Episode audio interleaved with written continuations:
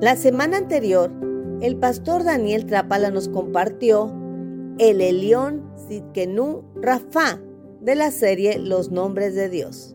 Esta semana, la pastora Rita Mellado nos compartirá Shaddai Emanuel Nisi de la misma serie.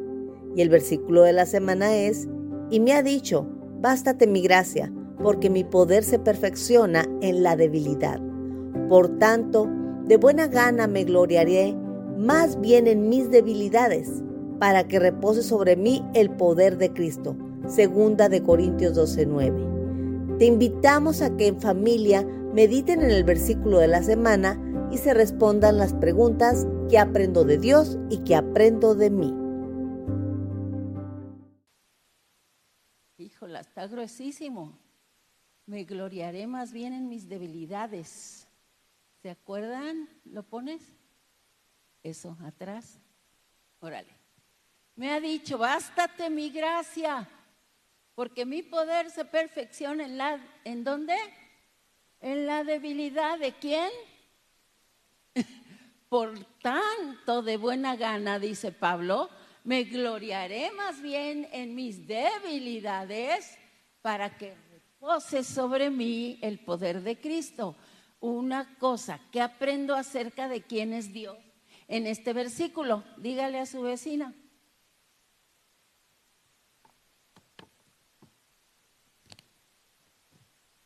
Si supo, levanten la mano los que sí supieron que aprenden acerca de Dios. Como tres.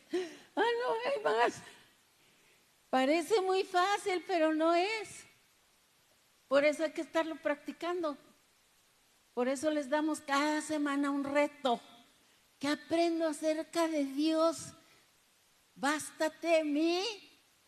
Él es un Dios de, de gracia. ¿Y qué aprendo acerca de mí? Lo más fácil allí. ¿Que qué? Que soy débil. No está tan complicado, ¿verdad? Esto es muy importante a, este, a, practicar dividir o separar quién es Dios sin mí. Él es quien es, aunque tú no estuvieras. Por eso estamos comenzando este año maravilloso que va a ser el año y es el año de Jesucristo. Denle un aplauso al Señor. Ahora, ¿por qué arrancamos este año? De Jesucristo con los nombres de Dios. Porque Jesús es Dios, número uno, y porque es una persona con múltiples características. ¿Por qué queremos conocer las características de este Dios? ¿Para qué nos va a servir conocer sus características diversas? ¿Para qué creen? Esposos y esposas, ¿para qué les sirve conocer a su, a su, no quiero decir pareja porque me choca ya esa palabra ahora, no se usa bien, a su esposo, a su esposa? ¿Para qué su esposo lo quiere conocer a usted mejor? Pues para disfrutarlos para disfrutarse tal como son. Y Jesús Dios es un Dios multifacético. Entonces vamos a, repasar los nombres que ya hemos estudiado. miren, es muy lógico. Por ejemplo, vamos a tomar de ejemplo al pastor Abel el pastor Abel, ¿qué características suyas tiene que nos acercan a Él, que nos atraen de Él, que nos dan confianza de, de venir y decirle, ay, pastor, me duele la muela? ¿Qué características tiene Él?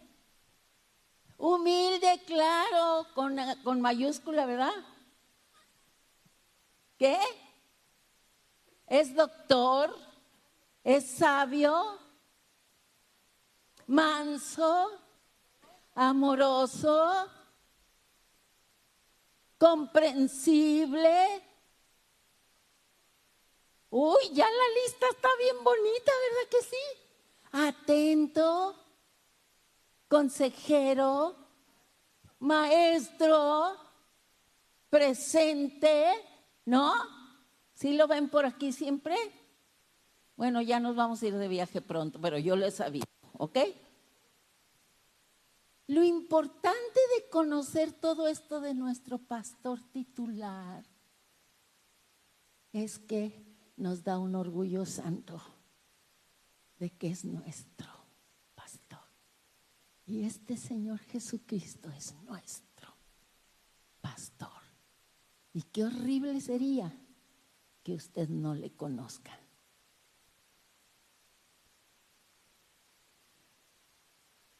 Qué triste porque Él se quiere dar a conocer. Y entonces vamos a repasar los nombres que hemos aprendido, que me han tenido muy enganchada todo este mes.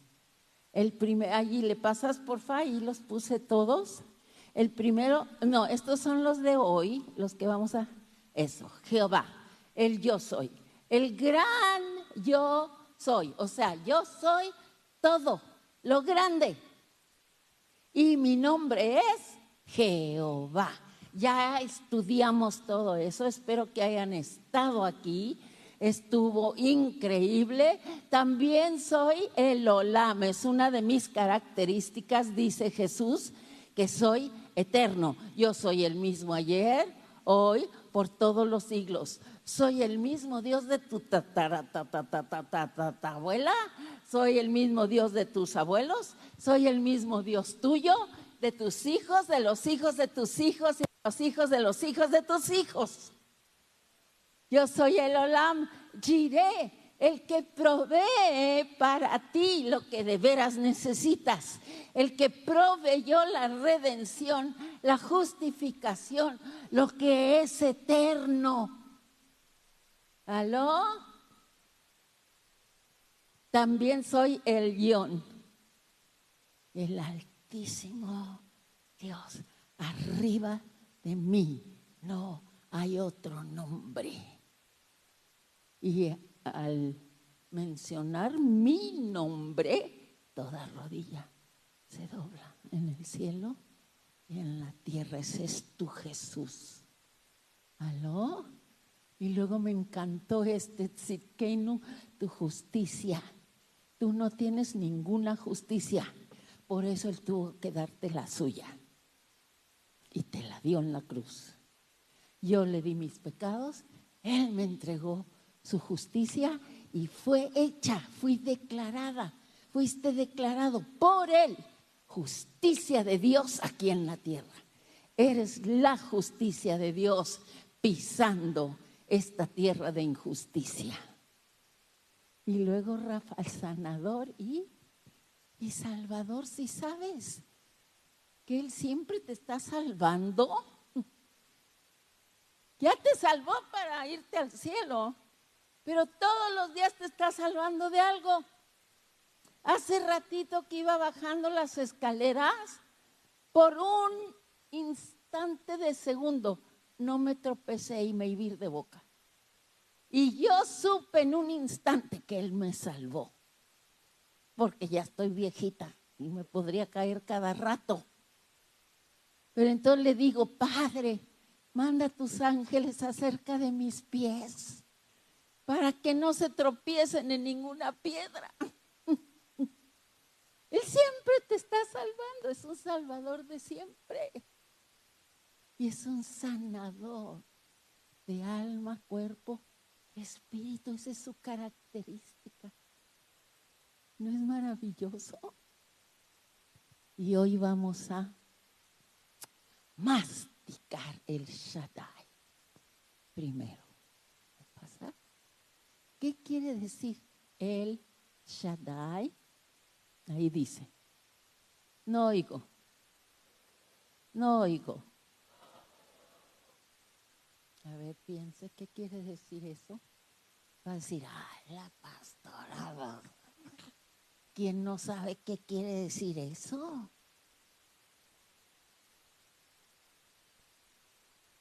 ¿Lo puede o no lo puede?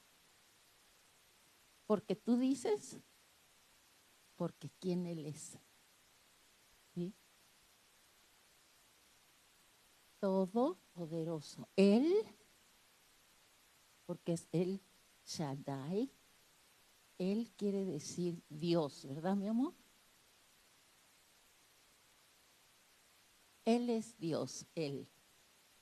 Él es Dios todopoderoso. Shaddai quiere decir poder, fuente de poder.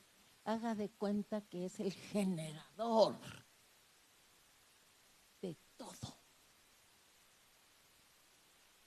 En nuestra mente carnal es muy difícil digerir esto porque lo hablamos, lo declaramos. La Biblia en todas partes nos está revelando que Él es un Dios que no tiene imposibles. Esa palabra no existe en el cielo. Hola. Pero nosotros apenas si se va la luz y ya estamos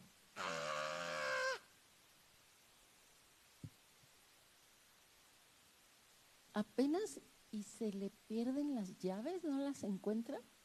Y órale, la colitis, la renitis, ¿qué, qué masitis, amor? La gastritis. Porque queremos con nuestra mente o sabiduría natural, carnal, procesar esta cualidad de Dios. Y nada más no funciona. Miren el versículo, me encanta este versículo para ilustrar el Todopoderoso. Leanlo conmigo. ¿Era quién? ¿Sí se acuerdan de Abraham? ¿En dónde, en qué libro de la Biblia está la historia de Abraham? Excelente iglesia. ¿Era Abraham de qué edad? Haga la cuenta cuántos le faltan a usted para llegar a 99. A mí ya no tantos.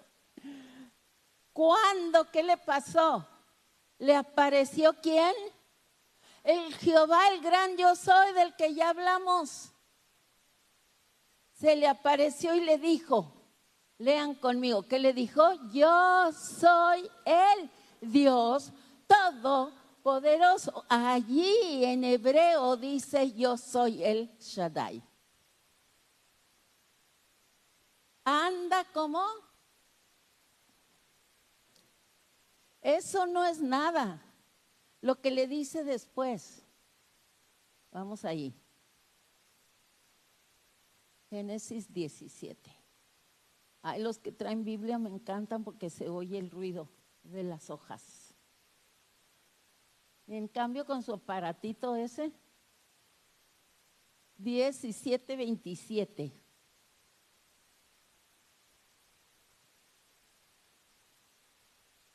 No es cierto, es 17, 1, ¿eh? Ahí, a 1 al 27, ¿ok?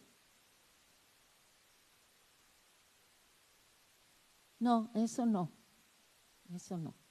17.1, ahora sigue, sé perfecto, y pondré mi pacto entre mí y ti, y te multiplicaré en una gran, ¿qué? De una gran manera. Y entonces Abraham se postró sobre su rostro y dijo, y Dios habló con él diciendo, he aquí mi pacto es contigo, y serás padre de muchos nombres. Hello. Y no se llamará más tu nombre Abraham, sino Abraham, porque te he puesto por padre de muchedumbre de gentes y te multiplicaré en gran manera y haré naciones y, y reyes salgan de ti. Y estableceré mi pacto entre mí y ti y tu descendencia después de ti Y en el 12 dice, y serán benditas en ti todas las naciones de la tierra. Un Dios todopoderoso que miles de años antes podía platicarles la historia de Jesús que iba a venir. Con su poder, fíjense, caminan juntas su omnisciencia, su eternidad y su omnipresencia. No más. Y usted todavía le está preguntando por qué de Navidad no le dieron los Nikes que quería. ¿Sí? El Dios que todo. Ahí está Abraham con su bebé. ¿Se cumplió la promesa? ¿Se cumplió la promesa? Claro que se cumplió, allí dice en la Biblia y somos evidencia de que se cumplió. Y ni así usted le cree que él ya le tiene un trabajo.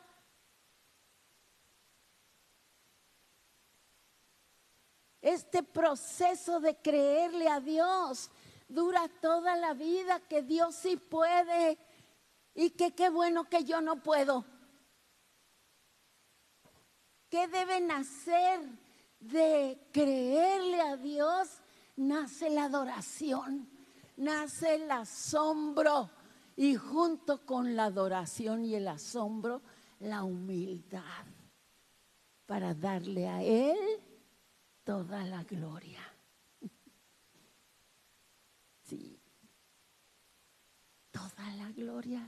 Yo no pude haber hecho esto que yo soy ahora.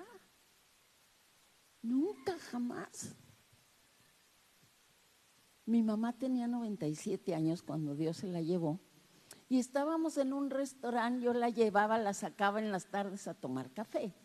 Y se estaba tomando su café y viene la mesera y dice, ¿le puedo hacer una pregunta? ¿Cómo, cómo le hace para estar así de contenta? Y, y voltea a mi mami, parece que la estoy viendo, y le dice, ¿de veras quieres saber? Y le dice, ya sí. Y empieza a cantarle, con Cristo en mi alma, todo marcha feliz. y yo acá trágame tierra sentada junto a ella. Marcha feliz. Marcha feliz. Wow. Qué humildad, ¿verdad? Porque podría haber dicho, no, pues es que mi esposo y yo le echamos muchas ganas. Y ahora nuestras generaciones. ¿no? Una respuesta. Jesucristo es la respuesta. Para Él no hay imposibles. Y entonces por eso me encanta cuando en, ya en Lucas, ¿no? Donde, donde le, le anuncia el nacimiento de la promesa a María y le dice, y no solo tú, también tu pariente Elizabeth, que es estéril, también ya está embarazada porque para Dios no oigo. No oí. Ahora piensa en tu situación. ¿Alguien aquí quiere tener bebé? Ay, nadie. Digo que esté casado, por favor.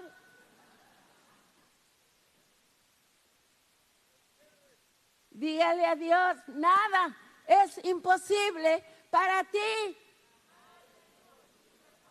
¿Alguien aquí está esperando el novio? ¿La novia? ¿El esposo futuro? Dígale, nada hay imposible para ti. Cualquiera cosa. Amén.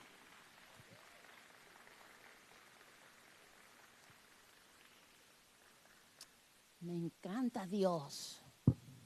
Aquí tengo otro versículo por aquí.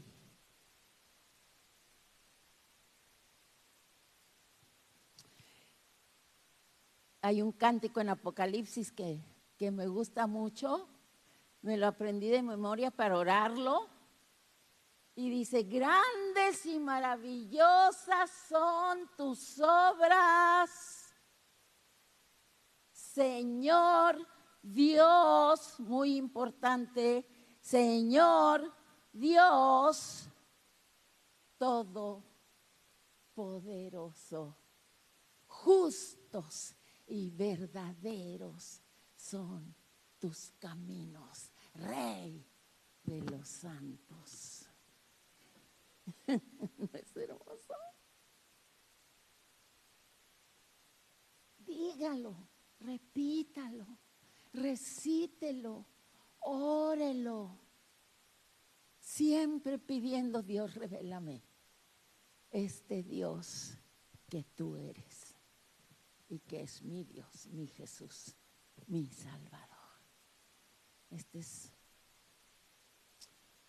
pienso que una de las cualidades de Dios que Él nos confía conforme le vamos creyendo, llegamos a ese lugar de reposo. ¿Me están oyendo?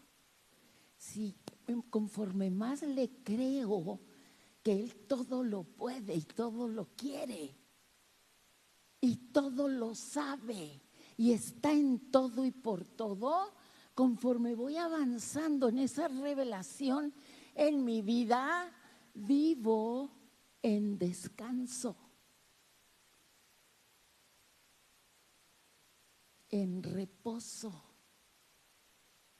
No porque esté tan afanada en lo que Él me va a dar o contestar o hacer, sino porque yo sé en quién he creído. Y Él anhela eso para todos, porque aunque usted lo crea o no, Él de todos modos es todopoderoso.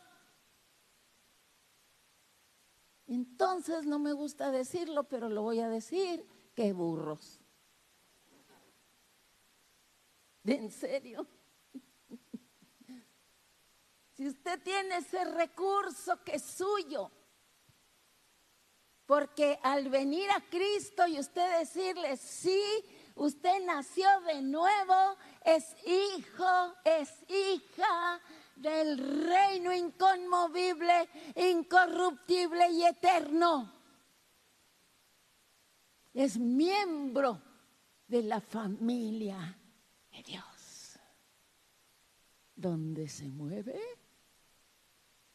el Todopoderoso Dios, su papazote y su hermano mayor.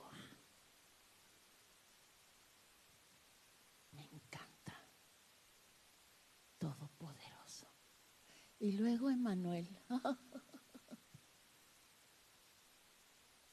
ah, todos saben lo que quiere decir si le pasas Emanuel. Lo usamos mucho en Navidad, pero la verdad es que él es Emanuel enero, febrero, marzo, abril, mayo, junio, julio, agosto, septiembre. Pero es Emanuel. ¿Qué quiere decir Emanuel? Y la Biblia lo dice, si me pones el versículo Dios con nosotros, ponme el versículo.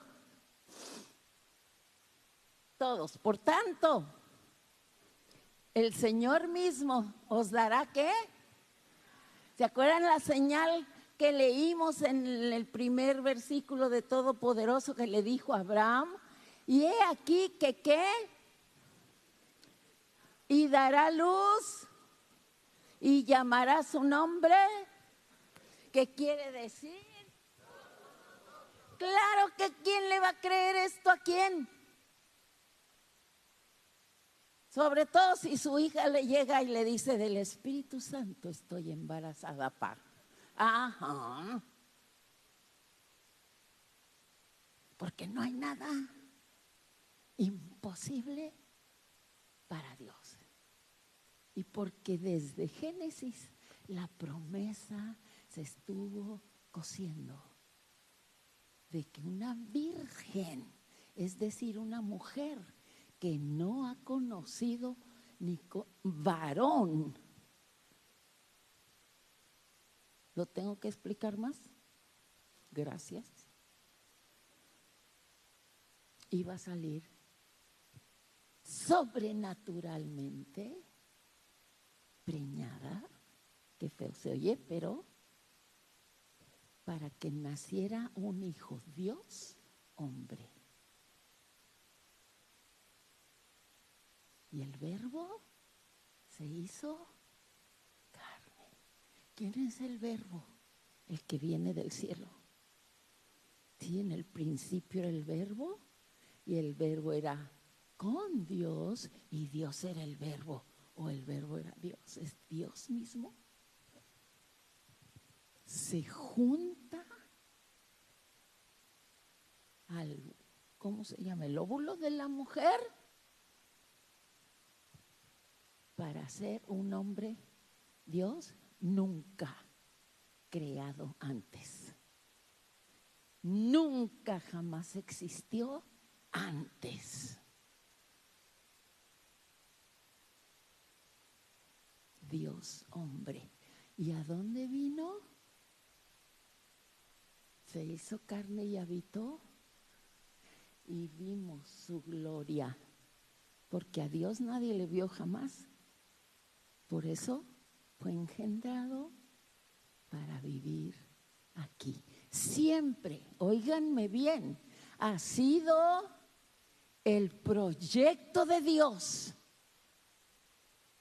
vivir entre nosotros, vivir con nosotros, ser parte de nosotros desde la creación,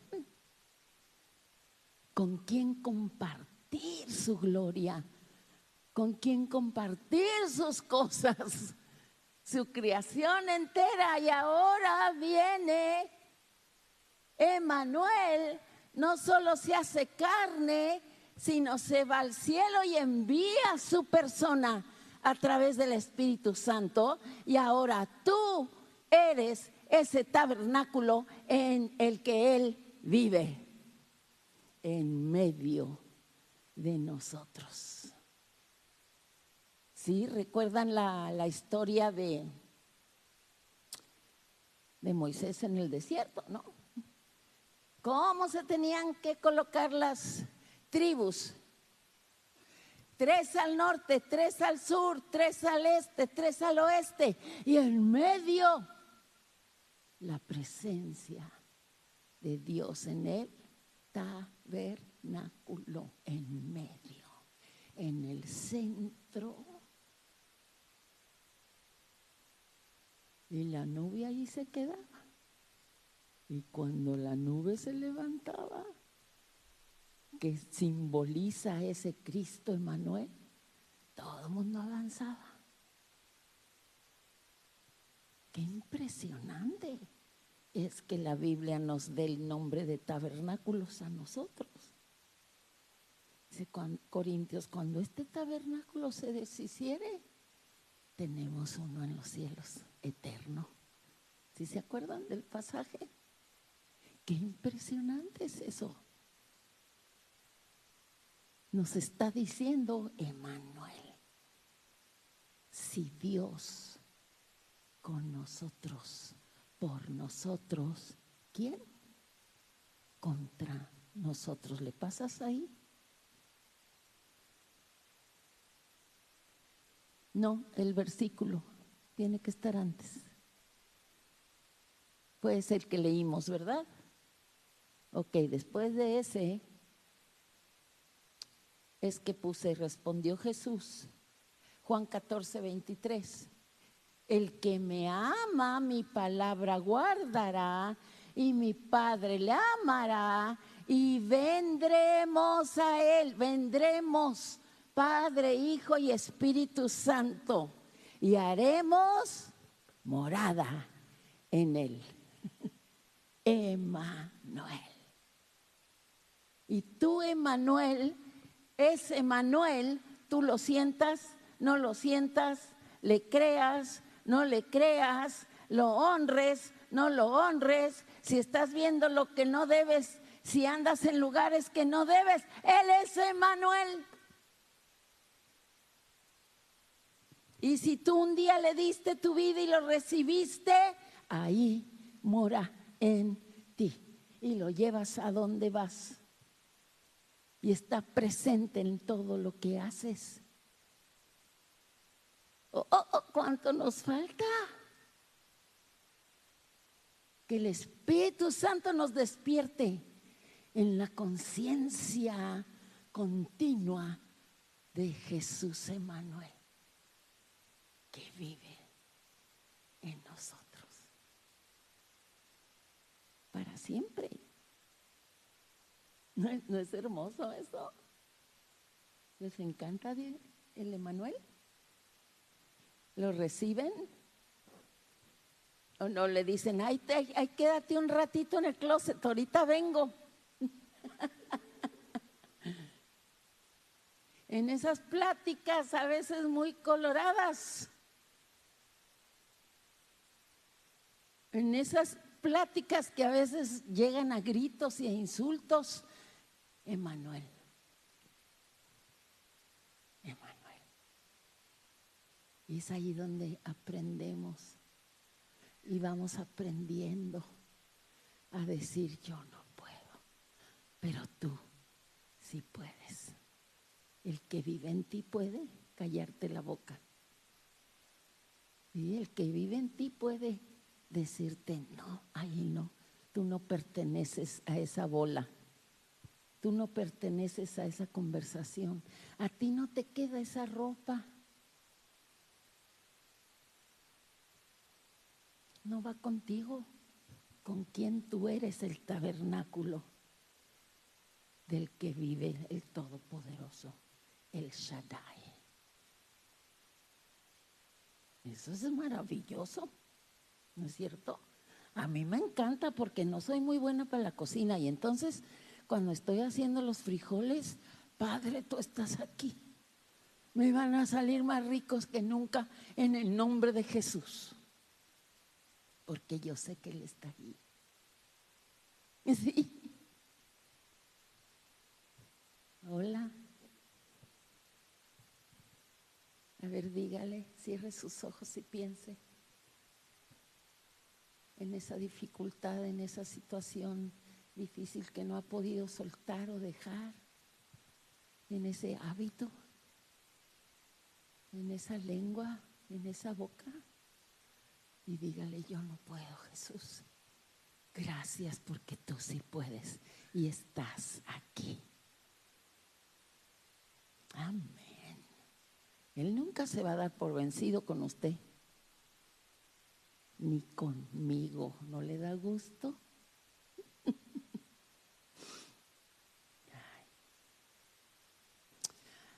Ay. ahora viene, no sé, una que me encanta, me encanta, me encanta. Jehová Nisi. ¿Qué quiere decir? Y entonces estaba yo pensando el poder que una bandera tiene. Mi esposo le encanta la historia y entonces siempre, siempre sembró en nuestras hijas el, el orgullo de la bandera de nuestra familia. Y entonces todas mis hijas y todo el que llegue a mi casa va a oír la historia de la bandera de mi familia que en, en, Irlanda y luego se fueron a Escocia y luego acabaron en España y yo, yo casi pero me encanta que lo cuente porque le apasiona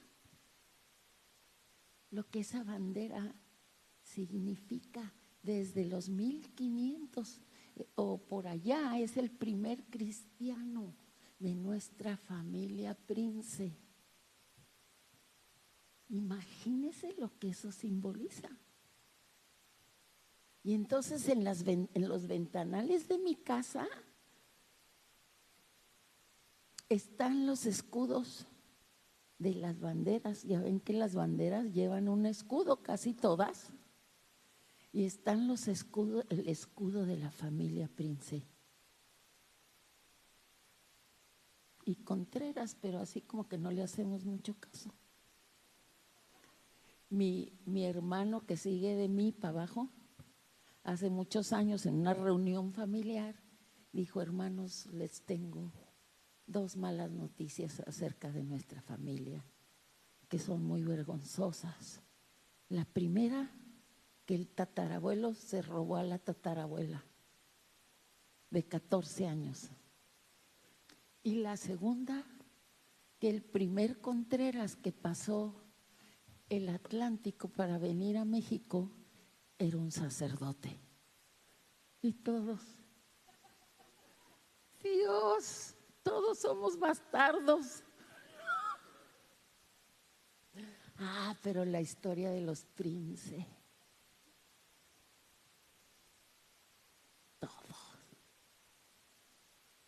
es preciosa. ¿A cuántos ya se las contó el pastor? No se hagan. No una vez, como tres veces. Miren, ya hay mano más. Sí, sí, sí. El que se acerque.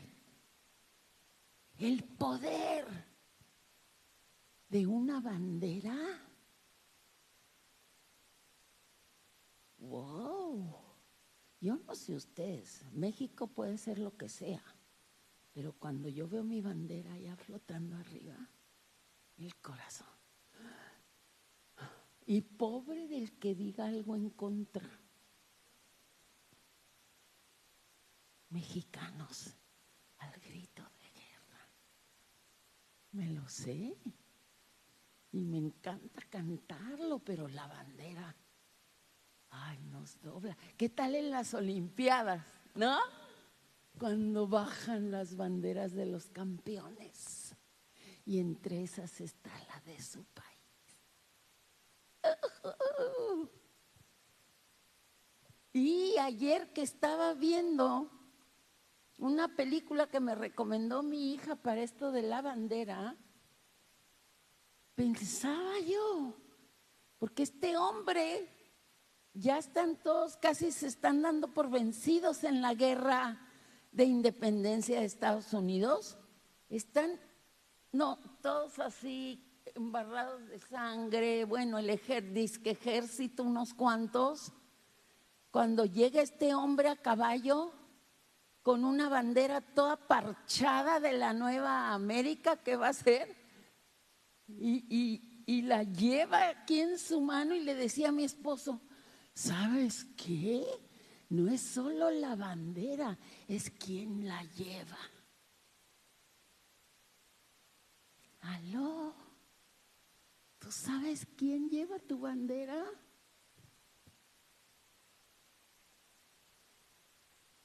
Y es mi bandera. Híjole. Cuando él se aparece, todo el mundo corre atrás de él. Y me encanta, vamos a ver el versículo. ¡Ay! No, déjalo. Lean conmigo. ¿Y temerán quiénes? Desde el occidente. ¿Qué temerán? El que lleva la bandera, ¿lo conocen? ¿Sí? Temerán el nombre de Jehová. ¿Y desde qué? Su gloria. O sea, no va a haber uno sobre la tierra que no reconozca quién lleva tu bandera. Síguele. Porque vendrá quién? como un río, parece que te va a llevar.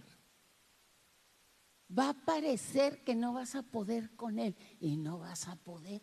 Por eso desde ahorita tienes que aprender, yo no puedo, pero él, mi bandera, sí puede.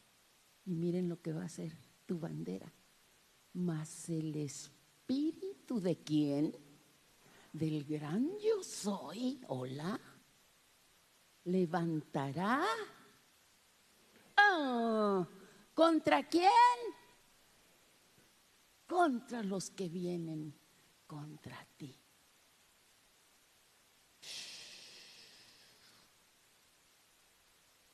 Más horrible que parezca lo que está pasando en este mundo, ahí viene cabalgando Jehová de los ejércitos.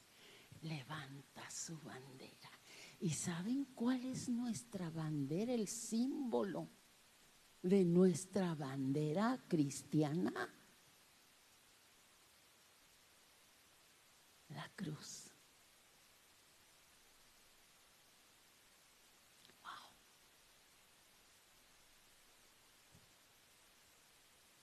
Si no tuviera esa cruz, no pasa nada. Porque fue en la cruz donde Él clavó todo lo que te acusaba, todo lo que había contra ti. Allí quedó clavado. Y por eso cuando Jehová se monta en su caballo, porque yo me lo me lo, bueno, nada más me lo imagino en el caballo, ¿verdad? Y levanta la cruz, el enemigo se dobla, porque está vencido. No oigo. Amén. Pues aplaudan, gritan, hagan algo. Esa es tu bandera, esa es mi bandera. Dice la palabra, me llevó a la casa del banquete. Este es eh, Cantares. ¿Sí se acuerdan del Salmo 23? Que dice que ha puesto mesa delante de mí o sea, aquí está la mesa del banquete, delante de mis enemigos. Órale. Ahí están los que te critican, ahí están los que te están apuntando y tú comiendo rico las tortas ahogadas, las flautas llenas de crema y queso, pastor. Eso es lo que está diciendo. Tranquis, tranquis, yo ya puse la mesa. Y de ahí para acá no pasa nadie. No pasa nadie si tú lo crees. No sé si está, ¿te mandaron el video, video? ¿Te mandaron el video? ¿No te lo mandaron? No veo. No, conste que con mucho tiempo mandé el video para que vieran la escena de la bandera y se les pusiera el cuero chinito como a mí, de imaginarse que ahí vas tú todo herido, débil, ya no puedes, todo se ha venido contra ti y llega tu campeón levantando su bandera sobre tu vida. Y entonces dice que su bandera sobre nosotros, ¿qué es? Su amor. El máximo símbolo de la iglesia cristiana es la cruz de Cristo, su amor hecho realidad. Antes cantábamos un canto que decía, la cruz de Cristo alzar de Dios es la bandera. ¿Y saben por qué le pusimos una cruz ahí arriba, afuera? Que ahorita la quitaron porque porque el Dios todopoderoso ha dado para ponerle la cubierta allá afuera en tiempos de recesión. ¿Aló? ¿Quién lo está haciendo? ¿Quién levantó estas paredes durante la pandemia? El Todopoderoso Dios. Qué bueno que nosotros no podíamos. Pero dimos lo que sí podíamos y Él lo multiplicó. Y lo sigue multiplicando. Y luego se compraron estas sillas y ahora se está emplastando acá adentro también. Y la cruz de Cristo se va a levantar y se va a poner en su lugar, donde debe ir, para que toda la ciudad vea quién es nuestra bandera. Denle un aplauso, aleluya.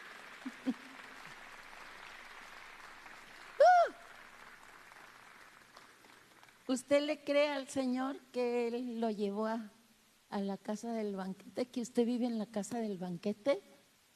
Es decir, ay, pastor, a veces no tenemos ni para tortillas, pero es que Él es su banquete.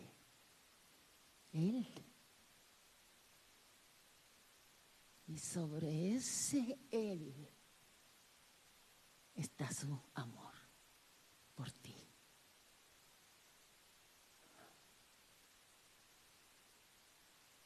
¿Les encantó? ¿Saben qué? Yo sentí muy fuerte por mí que yo tenía mucho de qué arrepentirme de veras con estas lecciones. Le doy tantas gracias a Dios porque Él no se, no se da por vencido y siempre dice, te voy a recordar quién soy yo, el que te ama, te voy a recordar. Y entonces inmediatamente, ¿no? Empieza el arrepentimiento de que no siempre le he creído, que muy seguido me afano, que muy seguido se me olvida que Él es Emanuel. Y más seguido que para Él no hay nada imposible porque pienso en ustedes. que yo no soy la que los va a llevar a la libertad gloriosa de los hijos de Dios. Él es el que los está llevando a la revelación de quién es Jehová, el gran yo soy. Como dice Pablo,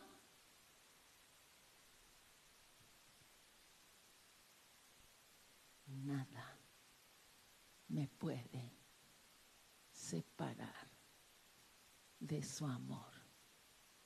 Se me olvida. Te voy a invitar a que cierres tus ojos. Vamos a tomar, este, es que de veras es hermoso el arrepentimiento. Dice la Biblia que su bondad nos lleva al arrepentimiento. Y yo creo definitivamente alabanzas y se vienen. Yo creo definitivamente que Dios nos está arrancando este año, trayéndonos a la memoria. Quién es al que adoramos, quién es el que nos cubre, quién es el que nos ama.